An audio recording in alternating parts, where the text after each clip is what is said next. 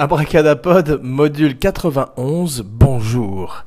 Eh bien oui, je savais qu'un jour je pourrais utiliser cette intro euh, hip-hop euh, cowboy, thugcore cowboy, cowboy de Necro, un instrumental, pour la spéciale 91 du module d'Abracadapod, spécial Blazing Saddles. Eh oui, Blazing Saddles, le grand chef-d'œuvre de Mel Brooks. Alors en 1974, Mel Brooks a une année euh, particulièrement prolifique, particulièrement glorieuse, la plus belle année de sa vie en termes de film, puisqu'il fait Young Frankenstein, dont nous avons parlé euh, récemment, et Blazing Saddles, dont nous allons parler aujourd'hui, le shérif est en prison. Alors, une émission qui est la dernière émission bonus de l'été, euh, une petite surprise estivale, pour patienter avant de retrouver Gilles Weber, mon co-host, mon frère préféré, qui me manque déjà énormément et qui va faire avec moi Dopa 13. Alors j'espère qu'il n'est pas superstitieux, le petit bougre, mais ce sera probablement la deuxième partie des jeux vidéo. je vous invite à écouter Dopa 12 pour la première partie où nous parlons un petit peu de tous les jeux vidéo qui ont marqué nos vies. Euh, voilà, donc aujourd'hui, Abracadapod va parler d'un film qui a marqué la sienne, qui est euh, Blazing Saddles. Le shérif est en prison avec Gene Wilder, Clevon Little et euh, Madeleine Kahn, Harvey Korman, Alex Karras et plein d'autres acteurs qui, sont, qui font partie de l'écurie de Mel Brooks. Et ce qui est extraordinaire dans les films de Mel Brooks, c'est un petit peu ce qui est différent d'ailleurs des films des Marx Brothers, c'est que dans les films de Mel Brooks, tout le monde est, est, euh, sur 11. C'est-à-dire que tout le monde est hystérique et très excentrique dans leur caractérisation, en dehors de Clevon Little, qui joue le rôle de Black Bart, ce shérif noir qui arrive dans une ville raciste des États-Unis euh, au 19e siècle, en 1874. Donc le film date de lui de 1974 et euh, propose une galerie de personnages, comme disait plus burlesques les uns que les autres. Mel Brooks en tête, puisqu'il joue le rôle du gouverneur William G. le pétoman, qui effectivement euh, et joue également d'un chef indien. Alors le film, à l'époque, euh, bouscule tous les tabous, que ce soit le racisme, des tabous sur la sexualité, également euh, une scène de paix jusqu'à ce film. Euh, il n'y avait pas eu de scène de paix, en tout cas pas, pas eu de scène de paix aussi sonore que celle-là. Mel Brooks dirait plus tard qu'il avait voulu les, les, rendre particulièrement bruyants parce qu'il savait que les gens riraient et qu'il voulait que les paix couvrent les rires. Donc effectivement, il offre la scène de paix la plus, euh, la plus épique d'anthologie de l'histoire du cinéma. Peut-être que dans certains films de Bud Spencer et Terence Hill, qui étaient très fans, très amateurs, très fervents de Fayot, d'ailleurs qui donnait très faim à Bracadapote quand il était petit et qui les voyait manger dans leur casserole ces merveilleux euh, chili con carne ou baked beans avec euh, le gros Bud Spencer qui, euh, quand il était jeune, d'ailleurs était un très très beau, très bel homme qui était champion de natation. Je vous invite à regarder sa photo sur Google. Donc effectivement, euh, Mel Brooks, euh, la même année, euh, donne les deux plus grands films de sa vie avec Gene Wilder. Donc on a parlé de Young Frankenstein qui sortirait un peu plus tard dans l'année. Blazing Saddles, au moment où Mel Brooks doit caster le film, après l'avoir écrit sur une idée de Andrew Bergman, après avoir écrit avec plusieurs écrivains, donc le plus célèbre étant Richard Pryor, ce qui explique pourquoi le mot nigger, le N-word, comme on va dire à partir de maintenant, est employé euh, de façon extrêmement généreuse à la manière des, films de Tarantino. D'ailleurs, sera, on ne pourrait plus voir un film comme Blazing Saddles de nos jours. Euh, il faudrait attendre effectivement Tarantino pour voir un blanc qui, euh, qui ose utiliser ce mot. D'ailleurs, ça ne plaît pas à tous les euh, Africains américains et beaucoup de ligues se sont élevés, bien que Mel Brooks dise qu'à l'époque de Blazing Saddle, la plupart des gens qui sont pleins du film étaient des blancs, effectivement, qui étaient choqués par la vulgarité du film. Donc, à l'époque, c'est un très gros succès. C'est le plus gros succès de Mel Brooks, plus gros que les producteurs, plus gros que les producteurs, qui sera le dernier film qu'Abracadapod couvrira dans la série Mel Brooks, dans la série Légende de Mel Brooks.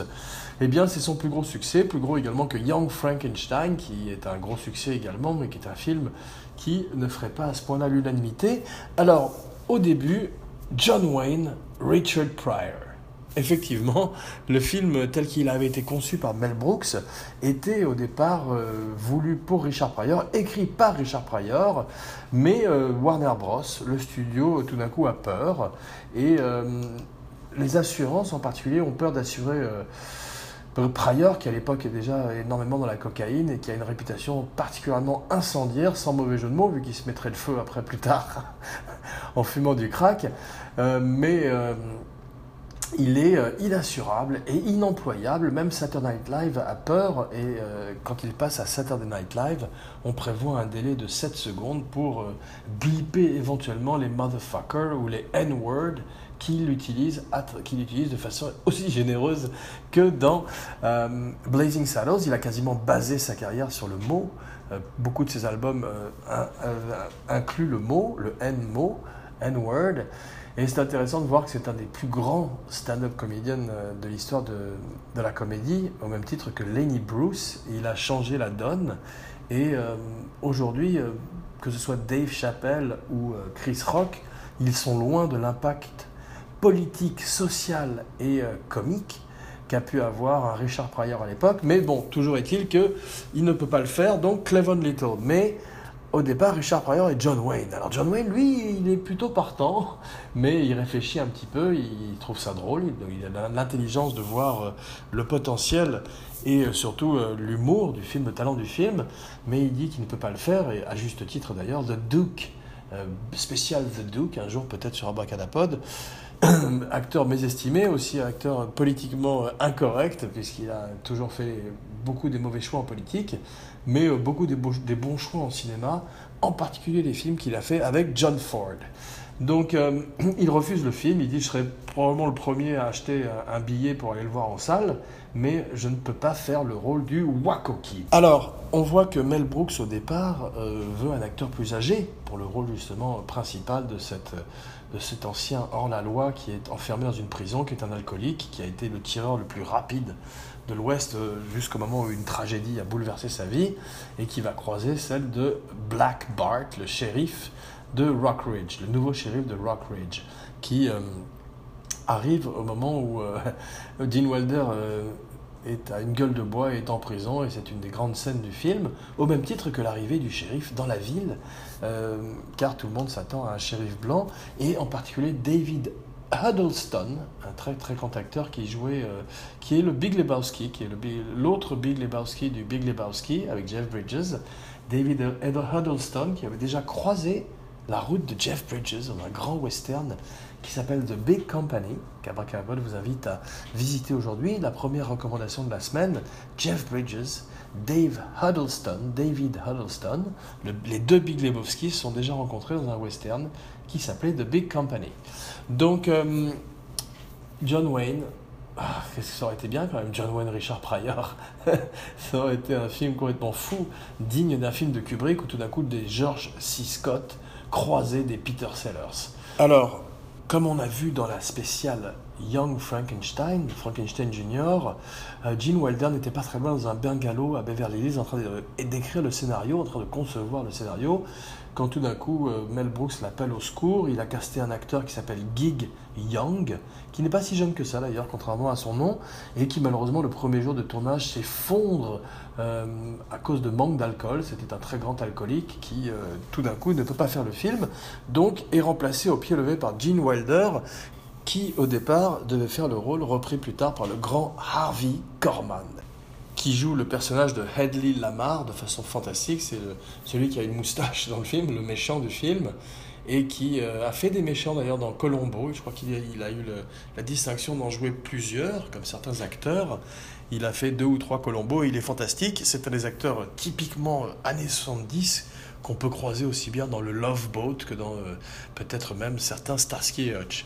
En tous les cas, il est formidable et euh, il joue à la perfection un rôle burlesque digne des Marx Brothers, digne des premiers Woody Allen, digne de Mel Brooks lui-même qui, dans le rôle de William J. Pettoman, est complètement dans la folie, la même folie qu'un Harpo, et tout d'un coup, Mel Brooks retrouve ses racines qui étaient dans les, euh, les Catskills, une fois de plus, les stand-up comédiennes. Il a fait tous les shows dans, dans le Borch Belt, euh, tous ces euh, stand-up des stations de vacances balnéaires ou plutôt montagnardes de New York où tous ces comédiens juifs avaient fait leur premier pas. Donc Mel Brooks, par la suite, on voit qu'il rejoint le Show of Shows avec Sid César. il retrouverait bien évidemment Rob Reiner, avec qui il avait écrit The 2000 Year Old Man, je crois, en les cas un sketch qui avait été très populaire à l'époque, qui avait eu beaucoup de succès. Et on vous retrouve dans l'équipe de Show of Shows euh, aussi bien Buck Henry que euh, Neil Diamond, Woody Allen et plein de grands de la comédie qui marqueraient effectivement le genre pendant les années à venir. Donc euh, le film a d'autres acteurs fantastiques qui sont Madeleine Kahn. Madeleine Kahn, la grande Madeleine Kahn qu'on voit effectivement dans Paper Moon, qu'on voit dans Frankenstein Jr. la même année, et qui restera la plus grande muse de Mel Brooks. Terry Garr est superbe dans Frankenstein Jr., mais c'est définitivement Madeleine Kahn qui euh, fera sa marque dans l'univers de Mel Brooks. Le film a été perçu euh, comme raciste par beaucoup de gens qui sont passés à côté. Il donne pour la première fois euh, dans une grosse production hollywoodienne un beau rôle à un acteur africain-américain qui est Clevon Little, qui malheureusement ne ferait pas grand-chose par la suite. Il vient lui également de la Black Exploitation, c'est que Cabracadapod a couvert il y a quelques jours un podcast sur la magie du cinéma mais aussi de la musique. Et euh, par la suite, malheureusement, ne ferait pas beaucoup d'autres films, peut-être quelques séries télé, mais euh, contrairement à Gene Wilder qui continuerait entre Charlie, Willy Wonka and the Chocolate Factory à, Stir Crazy et Silver Bullet, avoir une carrière très très euh, importante dans le cinéma de comédie américaine. Donc, Alan Arkin aussi avait été pressenti pour jouer le rôle de Waco Kid, avec James Earl Jones qui aurait joué Black Bart il refuse également de le faire.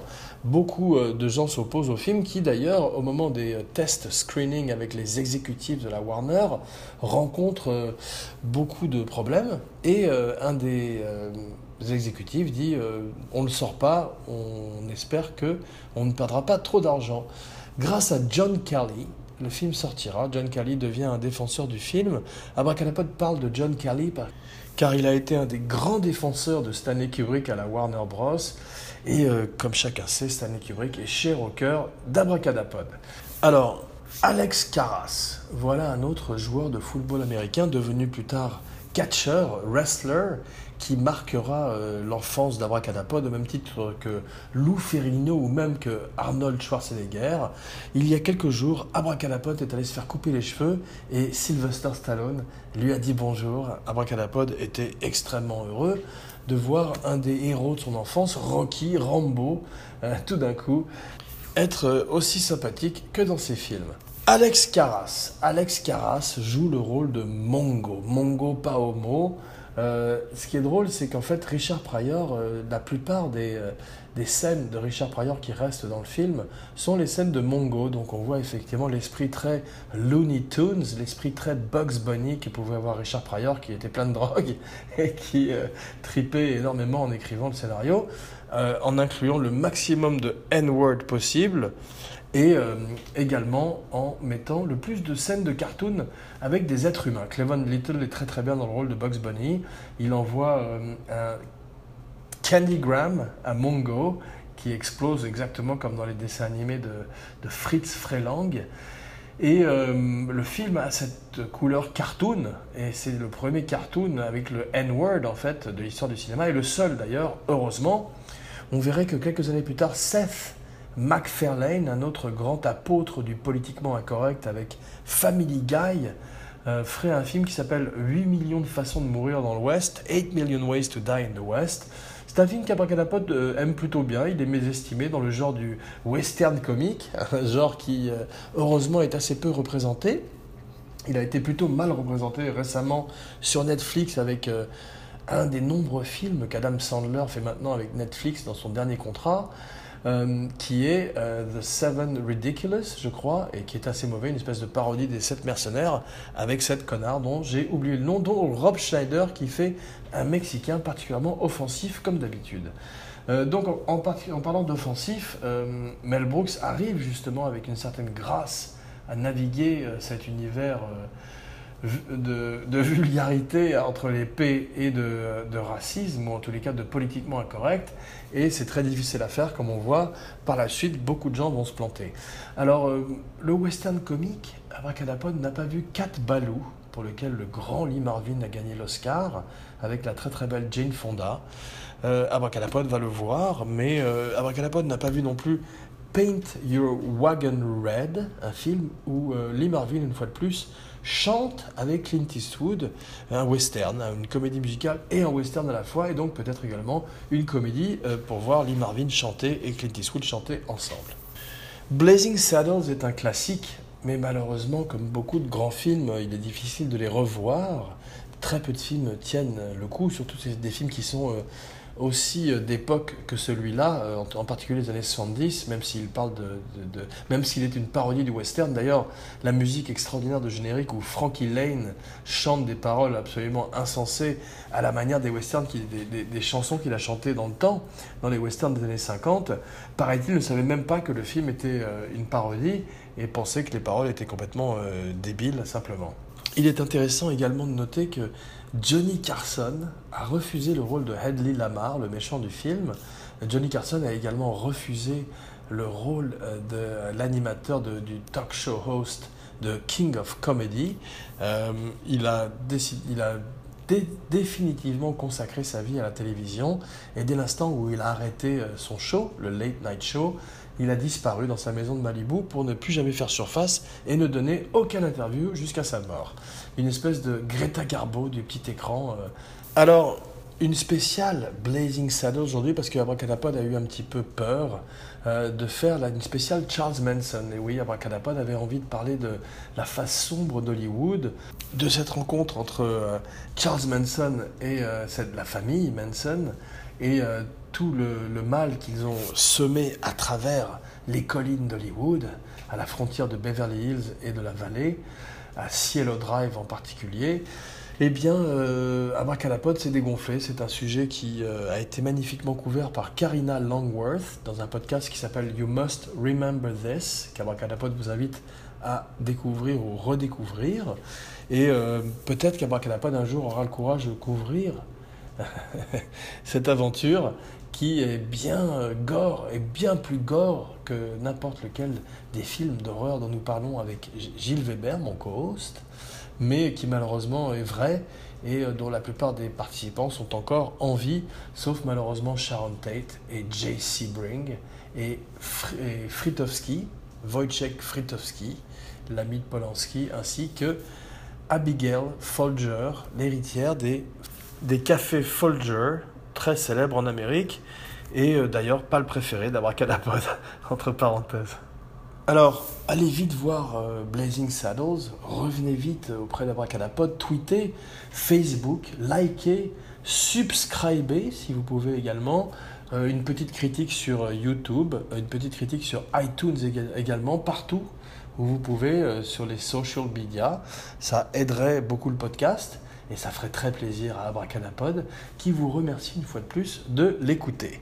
Pour finir sur euh, Blazing Saddles et avant d'entrer dans la dernière rubrique, dans la dernière ligne droite d'Abracadapod, euh, Abracadapod et Pod pour les intimes voudrait rendre un coup de chapeau, euh, un hommage à Slim Pickens, un cowboy, un véritable cowboy qui apparemment ne savait pas qu'il était dans une comédie dans Docteur Folamour, et qui euh, joue magnifiquement une fois de plus un rôle euh, sérieux dans la comédie, ce que font très bien les frères Zucker, qui emploient euh, aussi bien Peter Graves que le très grand Leslie Nielsen, toujours poker face, toujours de marbre, dans des situations de plus en plus délirantes autour d'eux, eh bien Slim Pickens le fait magnifiquement bien, aussi bien avec le grand Harvey Korman qu'avec Clevon Little. Alors Slim Pickens, il pouvait faire des films sérieux aussi. On voit qu'il est euh, un des tortionnaires avec Carl Malden de Marlon Brando dans La Vengeance aux deux visages, un des westerns préférés d'Abracadapod. Et oui, Euh, aujourd'hui, on ne peut pas ne pas parler de western puisque euh, Blazing Saddles est un des westerns préférés d'Abracadapod, euh, qui transcende le genre. Il mélange la comédie et le western à la manière de Westworld, qui mélangeait également la science-fiction et le western. Eh bien, Slim Pickens a navigué les genres, la comédie avec Fol Amour et Blazing Saddles, mais également les films sérieux comme Tom Horn, le dernier film euh, ou l'avant-dernier film de Steve McQueen, où Slim Pickens est également un des bourreaux de l'acteur principal.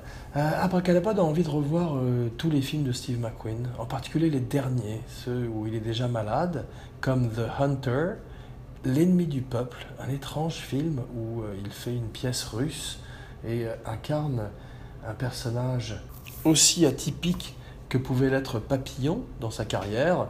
Steve McQueen a été une grande star, mais il a également pris des risques avec des films plus étranges. Et euh, en fin de carrière, de faire un film comme Enemy of the People, c'est euh, extrêmement intéressant pour Abracadapod. Donc, The Hunter. The Hunter, c'est un film où Steve McQueen recevait une espèce d'énorme balle en caoutchouc dans la poitrine. C'est la première fois qu'Abracadapod, enfant, voyait ça dans un film.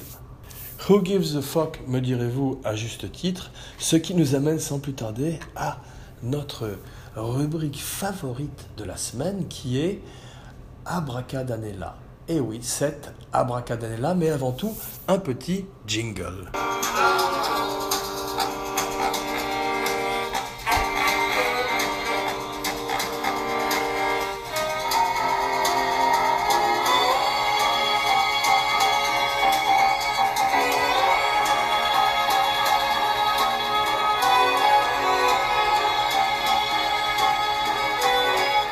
Merci à Lalo Schifrin pour son aide. Et donc, sans plus tarder, les films de, non pas 1974, car nous les avons couverts et recouverts d'amour depuis euh, des lustres sur Abracadapod. C'est une des années euh, préférées d'Abracadapod, ce n'est un secret pour personne. Donc aujourd'hui, 1972, et oui, de façon complètement arbitraire, 1972, avec Délivrance.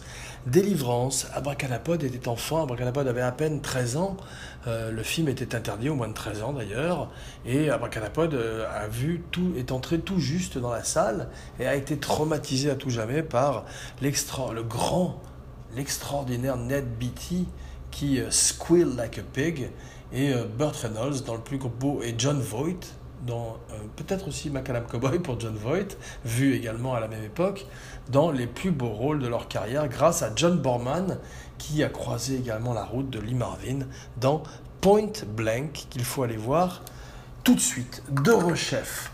Voilà, la même année, Cabaret. Et eh oui, Abracadapod a failli faire Abracabaret, mais euh, a pensé qu'il serait plus intéressant de faire une spéciale Bob Fosse, Bob Fosse, couvrant l'intégralité de la carrière de Bob Fosse, en particulier Lenny, ce qui forcera Abracadapod à le voir, mais également euh, Star 80, film mésestimé, et bien sûr Cabaret et le grand All That Jazz, où euh, Roy Scheider joue le rôle de Bob Fosse.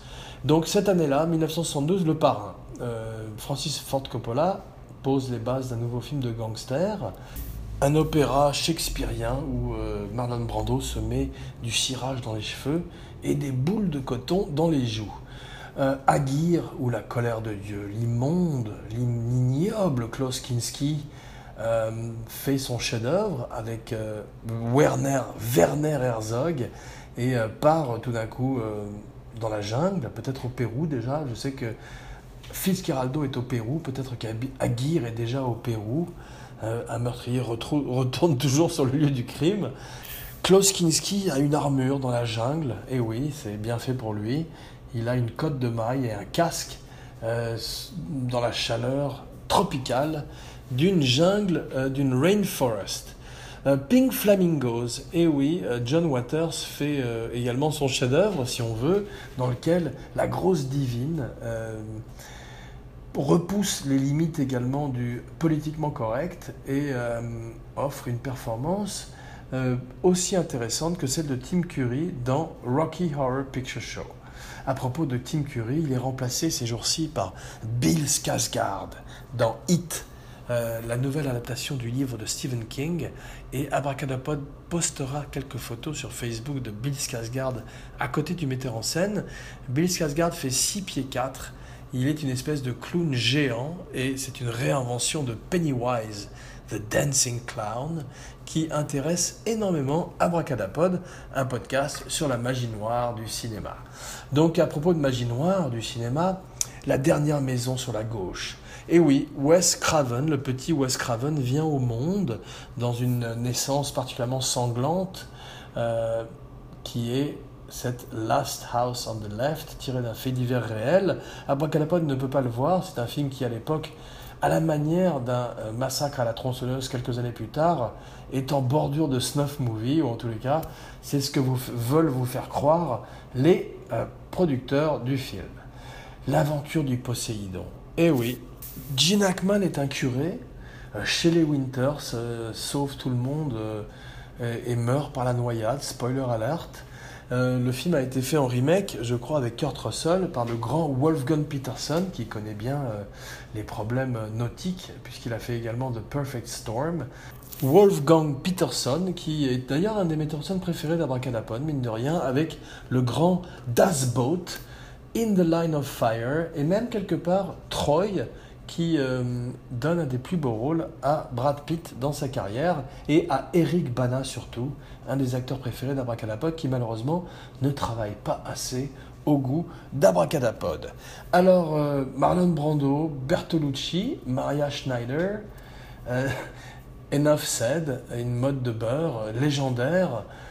Tous, ces, toutes ces, tous ces paramètres entreront dans la légende de façon plus ou moins désastreuse, puisque ce film ruinerait allegedly la vie de Maria Schneider, qui s'en plaindrait tout au long de sa carrière. Euh, cette année-là, Blackula et le Frankenstein Black Spotation sortent sur les écrans, offrant tout d'un coup un nouveau sous-genre à la Black Exploitation, le sous-genre de film d'horreur. Alors, on parlait de Steve McQueen, on parle toujours de Steve McQueen. On a pas, le jingle aujourd'hui était tiré de Bullet. Eh bien, Steve McQueen est occupé à faire un film avec Sam Peckinpah cette année-là.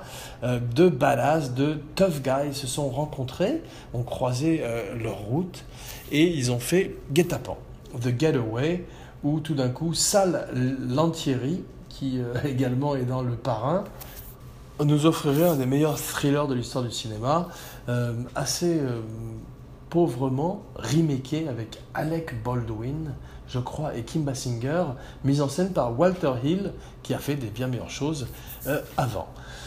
Play It Again Sam, eh oui, Woody Allen croise la route d'un faux Humphrey Bogart dans un étrange film qui rate un peu sa cible.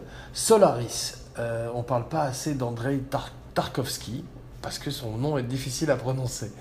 Euh, Jeremiah Johnson, euh, cette année-là, Robert Redford euh, part dans, la forêt. Il, il, fait un trip un petit peu comme le revenant avec DiCaprio et se retrouve face aux éléments, face aux Indiens, pour finalement trouver sa voie dans un magnifique film de Sidney Pollack, un autre metteur en scène préféré d'Abracadapod, qui est également un extraordinaire acteur, en particulier dans Tootsie, et curieusement Eyes Wide Shut de Stanley Kubrick et également Husbands and Wives de Woody Allen. Oui, Sidney Pollack a quand même tourné avec Woody Allen et Stanley Kubrick.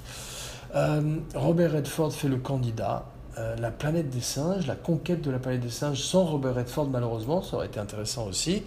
Euh, tout ce que vous avez toujours voulu savoir sur le sexe nous offre un des, un des sketchs les plus drôles de l'histoire du cinéma avec Gene Wilder qui couche avec la brebis de son client grec toute cette comédie politiquement incorrecte est un petit peu euh, euh, les, euh, les, germes, l'origine de Blazing Saddles. D'ailleurs, Woody Allen a travaillé avec Mel Brooks. Donc, Everything You Always Wanted to Know About Sex Without Daring to Ask est un film qui a également Burt Reynolds dans le casting. Burt Reynolds, en 1972, fait Délivrance et tout ce que vous avez toujours voulu savoir sur le sexe.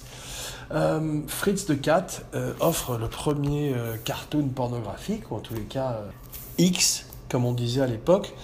C'est intéressant d'ailleurs de voir que Midnight Cowboy, Macadam Cowboy, encore une belle traduction de titre comme piège de cristal, serait un des premiers films, le seul peut-être même film X a remporté l'Oscar. Alors, le charme discret de la bourgeoisie, en, parlant de films un petit peu osés, de films qui, euh, comme on dit en Amérique, poussent l'enveloppe, changent la donne, Louise Buñuel, avec le charme discret de la bourgeoisie, change la donne. Il donne un rôle magnifique à Fernando Rey, qu'on retrouverait quelques années plus tard dans The French Connection. Alors, Avanti, le dernier bon film de Billy Wilder. Pour les gens qui aiment Billy Wilder, il faut regarder Avanti avec euh, Jack Lemmon et euh, une très belle aventure euh, en Italie, une comédie romantique middle age, ce qui n'est pas très facile à faire. Silent Running. Eh oui, Silent Running, cette année-là, Bruce Dern euh, part dans les étoiles. Il est le dernier botaniste vivant sur Terre. Euh, trois robots euh, sont avec lui. Le film est de Douglas Trumbull. Il repousse les limites des effets spéciaux. Il prépare il succède à 2001. Il prépare Star Wars.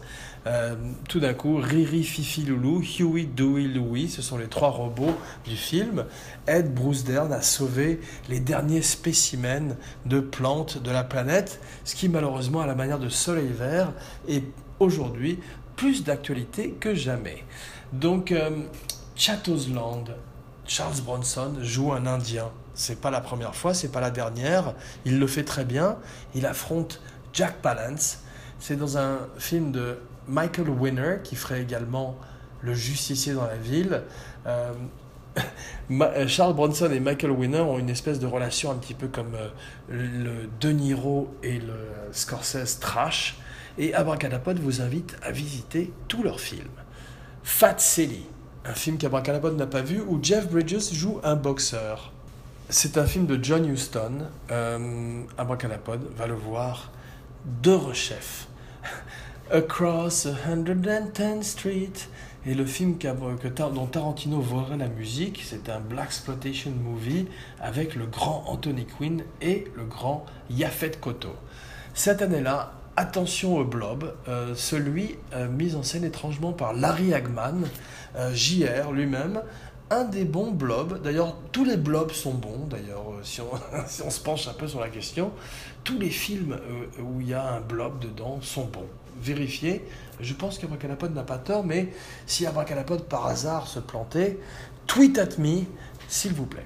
Joe Kidd, Clint Eastwood euh, parfait son image de cowboy, petit à petit euh, entre euh, José Wells, entre Hang Them High, Pandeleo et Court, où il croise brièvement la route d'un jeune Dennis Hopper, qui est également dans l'original de True Grit. Abracadabra aime énormément les westerns avec Dennis Hopper.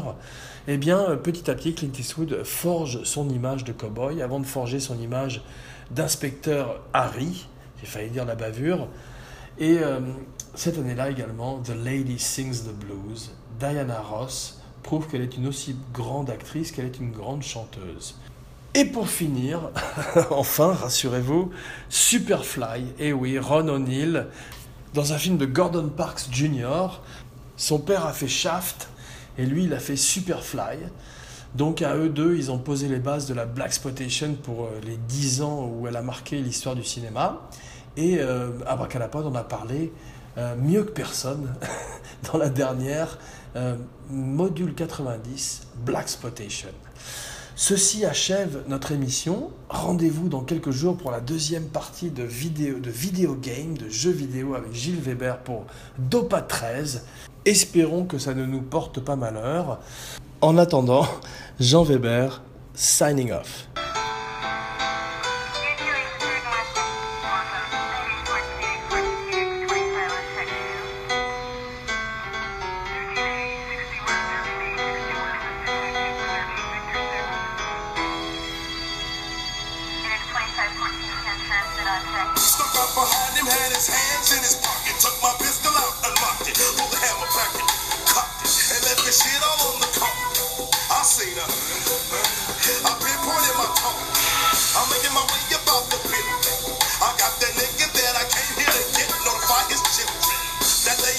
Kill your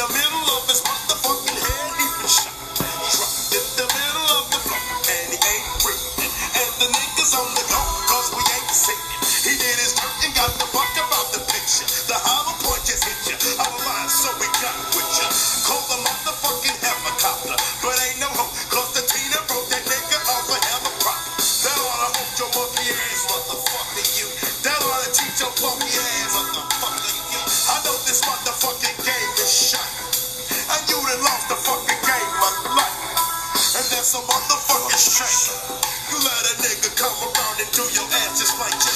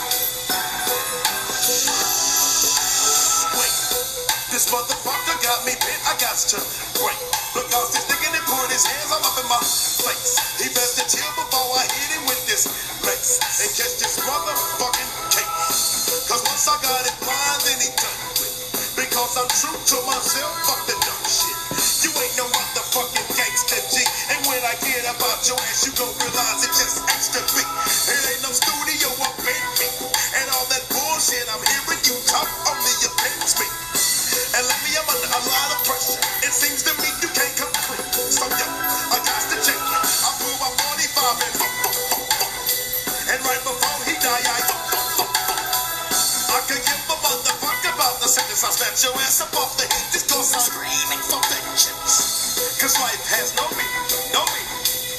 We were all born to die, so no scream. Think it's a motherfucking game. I'll come around this motherfucker and cut your ass just like Jesse James. Blow out your motherfucking brains. I'll come around this motherfucker and do your ass just like Jesse James.